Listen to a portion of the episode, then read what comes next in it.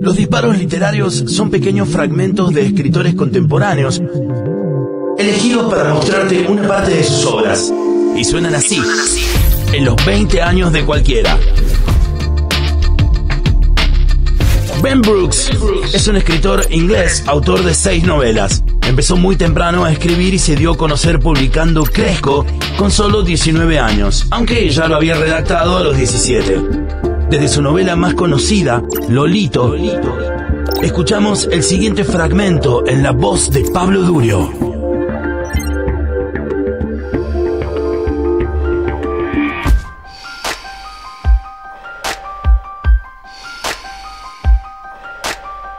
Es el primer día de vacaciones de Pascua. Alice, mi novia, está en Antigua con su padre y mis padres se han ido a Rusia a la boda de mi tío Michael con una mujer que encontró por internet. Estoy tumbado en la cama, no pienso moverme nunca más. Voy a crecer hasta alcanzar el tamaño de un coche y el peso de un león, hasta que mis brazos parezcan antenas. Los bomberos tendrán que extirparme de la casa mientras un equipo de grabación hace un documental. Las amigas de mi madre verán el documental juntas, apretando las manos contra las rodillas y maullando. Mi hijo de dos toneladas. Cuando me dé un paro cardíaco repentino y muera, llamarán para compadecerse y prometer la llegada inminente de las hazañas. Amundsen salta a la cama, se tumba, hunde la cabeza en mi tripa y exhala. Lo único que tengo que hacer durante los próximos cuatro días es pasearlo y darle de comer.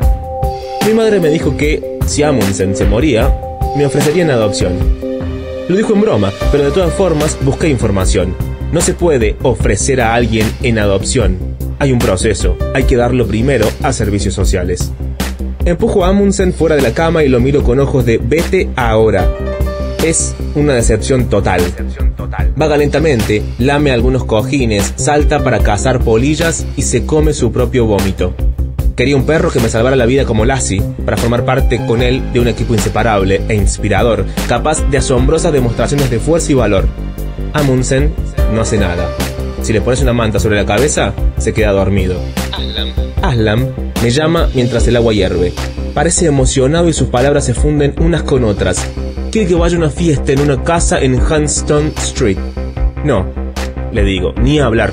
Voy a prepararme un té con Nesquik y un baño y voy a ver Planeta Helado en la cama. Aslam, que ya ha llamado cuatro veces hoy para invitarme a dos fiestas, a otra en el Shanghai Palace y a otra en un claro de la colina donde Sam dice que la gente va a hacer dogging. Normalmente, intenta no invitarme a esas cosas, porque sabe que me pongo nervioso en sitios con mucha gente y me araño las manos. Cuando nos reunimos, lo hacemos en mi habitación, o en la suya, o en la de Alice. Planeta Helado es gay, dice Aslam. No seas tan maricón. Es educativo y conmovedor y las imágenes son preciosas. Vos sos gay, Aslam. Ok, contesta. Quiero que sepas que Aaron Matthews viene a la fiesta. Aaron Matthews intentó besar a mi novia en una fiesta mientras yo estaba con mis abuelos. Alice me llamó a las 3 de la mañana y se pasó 25 minutos llorando a moco tendido. Aaron Matthews no va a nuestra escuela y nunca lo he visto. No es cierto, le digo. Sí, va, podemos pegarle. Elliot también viene y viene Haiti. ¿De verdad? De verdad. Pongo una cucharita de Nesquik de fresa en una bolsita de té y en mi taza de los osos amorosos añado agua. La mano me tiembla ligeramente, pienso en Alice y Aaron Matthews. Me imagino un chico alto con un vello facial impresionante pegando su boca al cuello de Alice mientras le agarra el culo. No sé si eso es posible.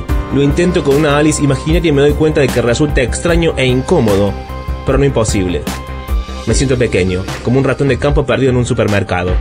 Amundsen me da un cabezazo en la rodilla, gime, babea, mueve la cola, vomita y se vuelve a comer su vómito.